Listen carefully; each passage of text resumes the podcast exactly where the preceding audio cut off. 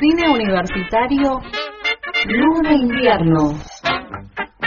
Cine y series en el mundo audiovisual. Con Estela Mari Folleán.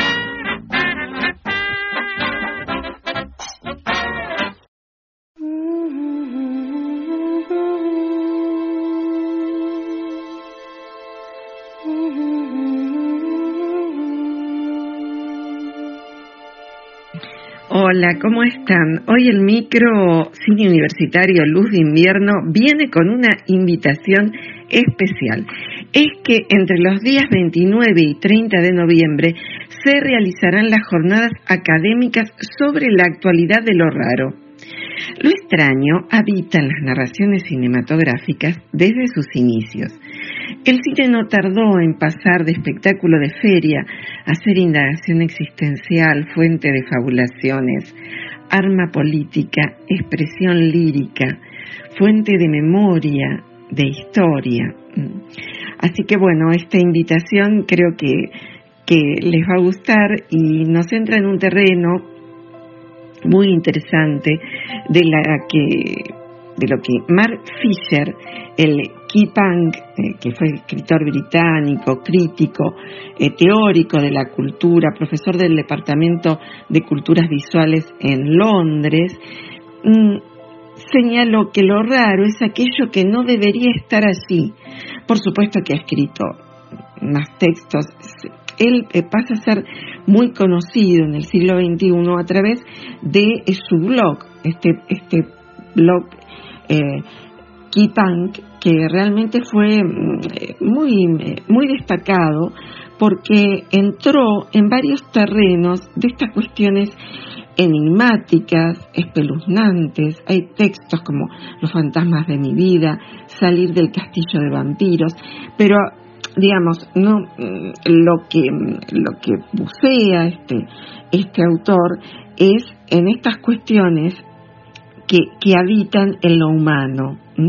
Y también, por supuesto, realiza toda una, una propuesta de transformaciones que ya, mm, digamos, sean, eh, lo que hace es revisiones de algunas situaciones planteadas por autores, y en nuestro caso, como estamos hablando, autoras, estamos hablando del cine, él va a citar a los surrealistas, y nosotros vamos a sumar a los expresionistas y toda la línea de lo fantástico que exploró lo raro. La sorpresa también aparece en otras expresiones artísticas de corte más documental, como el formalismo ruso. Lo extraño siempre va a irrumpir en lo cotidiano. Por eso Siga Bertog lo sabía cuando puso su ojo en la cámara. Bueno, tenemos eh, una invitada especial para este micro que es Marínez Arrizabalaga, que ya ha estado en nuestro, en nuestro programa. Ella es traductora, se ha doctorado también eh, en ha hecho trabajos en Brasil, en China, en el mundo nórdico, una especialista en las cuestiones de la temática de lo fantástico, de la representación, y es secretaria de investigación del Instituto Universitario Patagónico de las Artes. ¿Cómo estás, Marines? Te vamos a escuchar. Nos vas a comentar sobre las cuestiones vinculantes a lo raro. Hola, yo soy María Inés Arrizabalaga, soy secretaria de investigación y posgrado en el Instituto Universitario Patagónico de las Artes. He estado en otras ocasiones en el espacio eh, que ofrece Estela eh, todos los este, integrantes y representantes del, del entorno académico, sobre todo el entorno académico regional, eh, y como en las otras ocasiones, en esta eh, yo quisiera eh, nuevamente agradecerle por, por, bueno, este aire, esta posibilidad de llegar a todos quienes están interesados. En esta ocasión, en unas jornadas interdisciplinares que se llaman Jornadas Interdisciplinares La actualidad de lo raro, que estamos realizando eh, de manera coordinada coorganizada entre nuestra casa, que es el IUPA, y la Universidad Nacional de Córdoba, puntualmente la Facultad de Ciencias Sociales.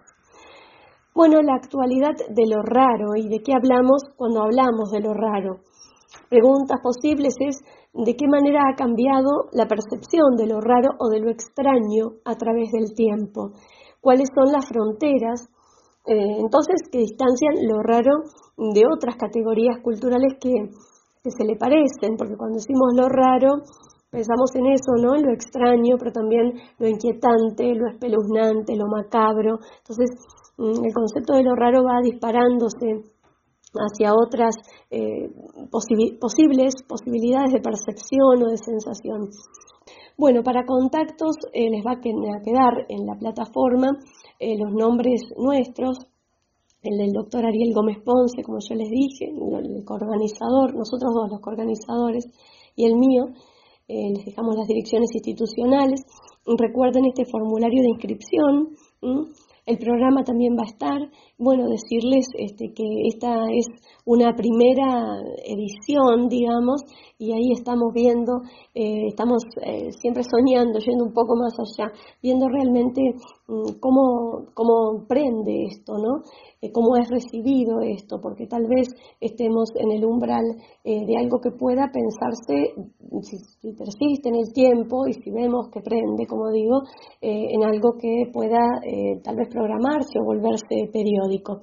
Eh, yo quisiera agradecerle a Estela el espacio eh, y bueno, dejarles a todos eh, muchos saludos. Nos encontramos este, ya a esta altura, puedo decir, en cualquier momento por aquí por la radio. Muchísimas gracias y que estén muy bien. Gracias María Inés por tus comentarios. Y mm, bueno, estaba un poco difónica, pero igual quiso enviarnos esta invitación, este, este convite. Cuentan que hace mucho, mucho tiempo, subterráneo, donde no existe la mentira ni el dolor, vivía una princesa que soñaba con el mundo de los humanos. Un día, la princesa escapó. He visto nada. Cuentos de hadas. Ya eres muy mayor para llenarte la cabeza con tantas arandajas.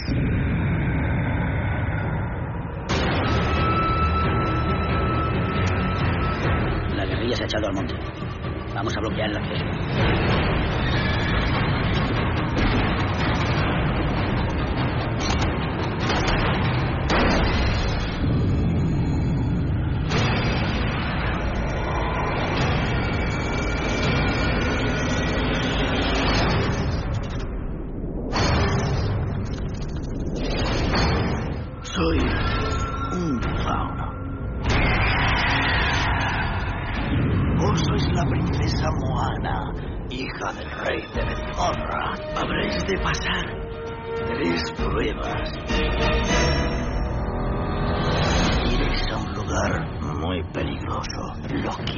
Que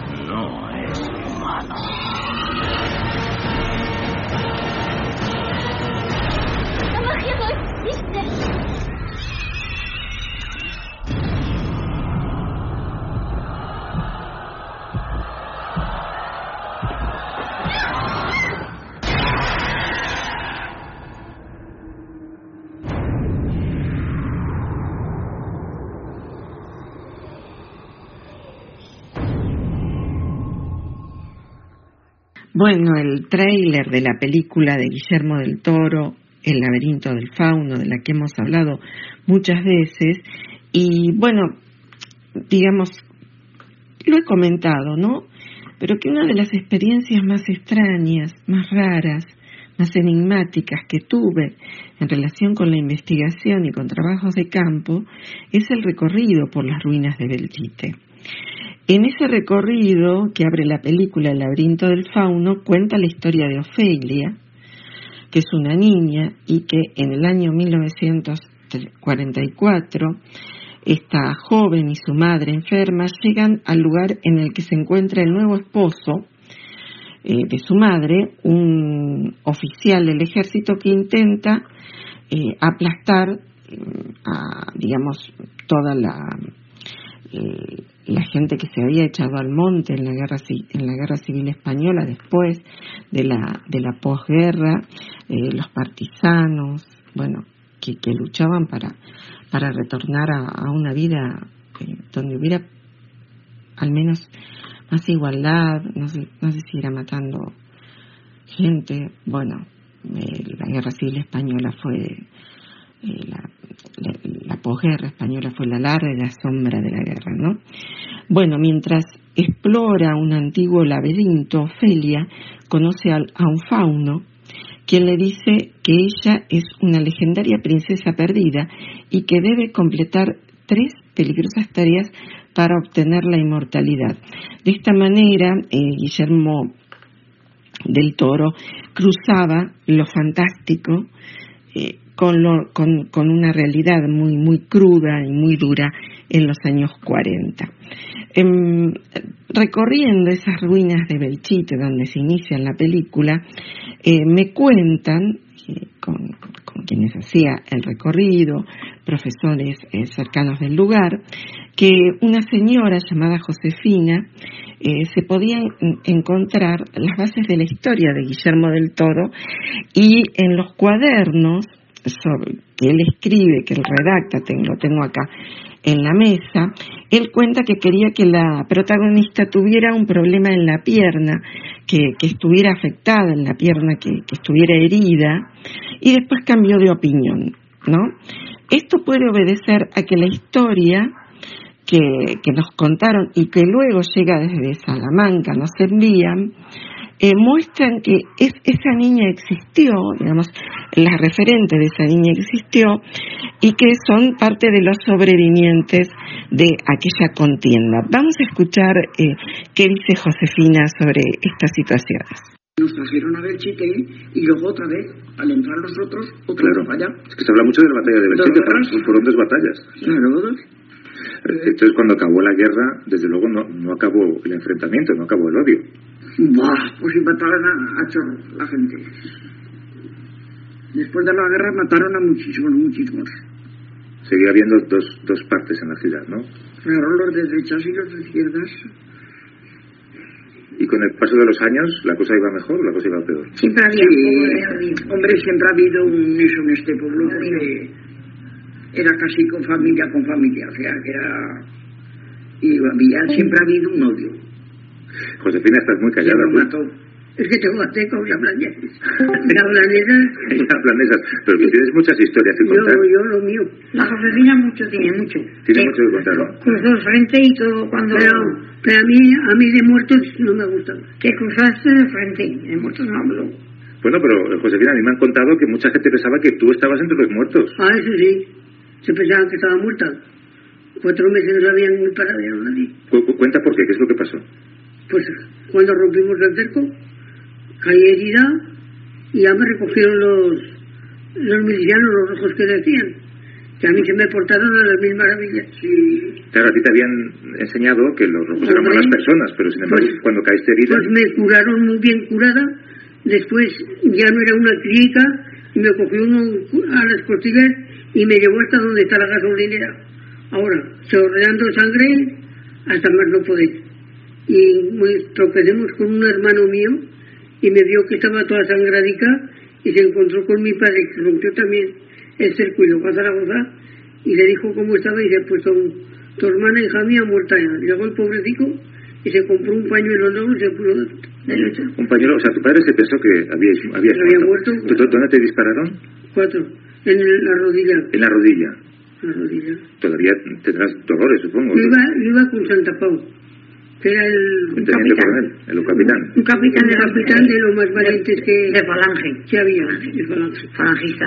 Que también murió y está enterrado aquí. Sí, sí. No, pues lo sacaron, lo sacaron ya. Y, pero, pero, tú, Josefina, ¿a ti qué te habían dicho de los republicanos? ¿Que eran demonios con no. cuernos y rabo? Yo no puedo hablar mal de ellos porque para mí, ni no sé quién hubiera hecho mejor que hicieron ellos. Porque me curaron muy bien. Si caía herida a las 11 de la noche, a las 2 de la mañana ya estaba operado. Ya estaba escayolada. Dos milicianos toda noche juntico conmigo a la cama, por si me pasaban algo. Y mientras tanto tus padres pensando que estabas muerta. Todos. ¿Y, estaban... ¿Y cuando meses después te reencuentras con ellos? Pues mi madre, la pobrecita, se enteró. A los tres meses que estaba en, en Alcañiz, en el hospital. Entonces ya se enteraron de que, de que vivía. Qué alegría, ¿no? Para ellos, pobrecillos. Claro allí tres meses ahorita sin amparo de nadie. Lo habrás recordado mil veces en, tus Pero me atendieron muy bien, porque igual los médicos de Alcañiz y el portero, me acordaré siempre que cuando me entraron al hospital, dice, ay, hija mía, dame un abrazo y un beso. Agradecemos esta grabación que viene de la cadena SER, que nos mandaron colegas de la Universidad de Salamanca hace algún tiempo, que es el 80 aniversario de la Guerra Civil. del Chite, se llama Un viaje a nuestro pasado. La memoria de los niños de la guerra es el hilo conductor de nuestro viaje que hace a vivir a este pueblo de Zaragoza que vivió 14 largos meses de guerra. Franco decidió conservar las ruinas del antiguo pueblo como prueba de la barbarie, dice, entre comillas, de los rojos, y levantar uno nuevo justo a su lado. Bueno, mm, a ver, esto que, era para mostrar la barbarie después se convirtió en todo lo contrario, ¿no? Un centro de la memoria y de la, justamente de, de, lo oscuro que quería plantear el régimen, ¿no? Eh, esto, esto después lo van contando tanto Josefina como eh, otras entrevistadas y otros entrevistados, nosotros les vamos a dejar el link de esa vuelta al pasado, de esa vuelta al pasado que, que nos lleva a otros pasados. Te habría encantado Narnia en verano. Los faunos bailábamos con las dríadas toda la noche y no nos, no nos cansábamos jamás. Y música, oh, qué, qué música. ¿Te, te gustaría oírla un poco? Oh, sí, por favor. Oye, ¿tú conoces alguna canción de cuna de Narnia? Lo siento, no. Estupendo. Porque esto es posible que no se parezca mucho.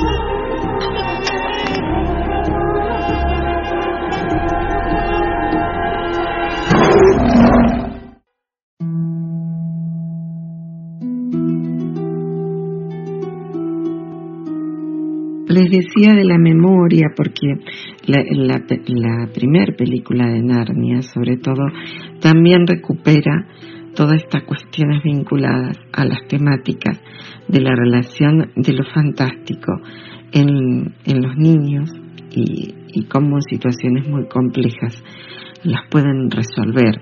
Y mientras escuchaba todo el audio eh, que pasó la cadena SER, y hay un momento es que estas mujeres se recuerdan niñas y dice que ningún relato, ningún relato cinematográfico, ningún libro, por ahí comentan, va a poder de alguna manera interpretar lo que fue estar en ese momento.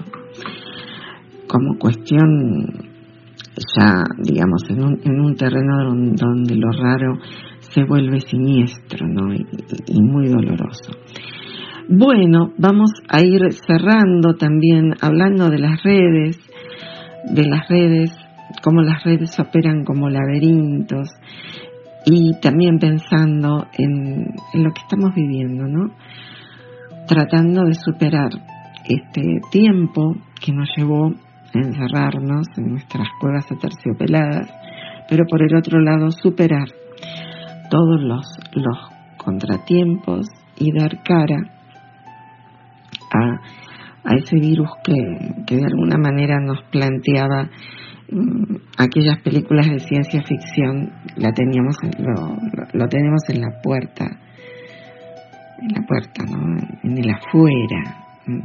Y acá hay un, se resiente mucho todo lo que tiene que ver la temática del cuerpo y, y hay una, una separación muy fuerte que nos hace pensar y revisar todas las situaciones por las que hemos vivido y que vamos a irlas superando día a día.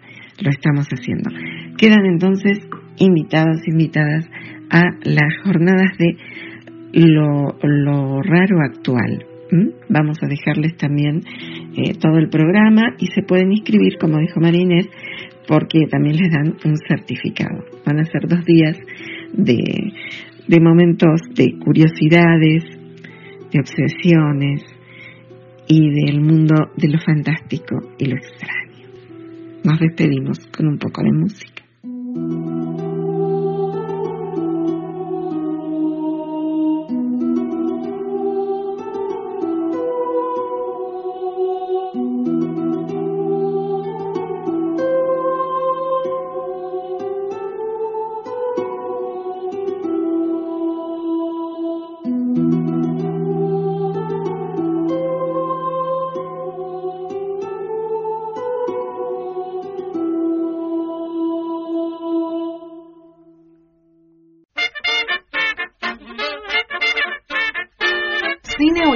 Universitario de Invierno con Estela Maris Pollean en el hilo invisible.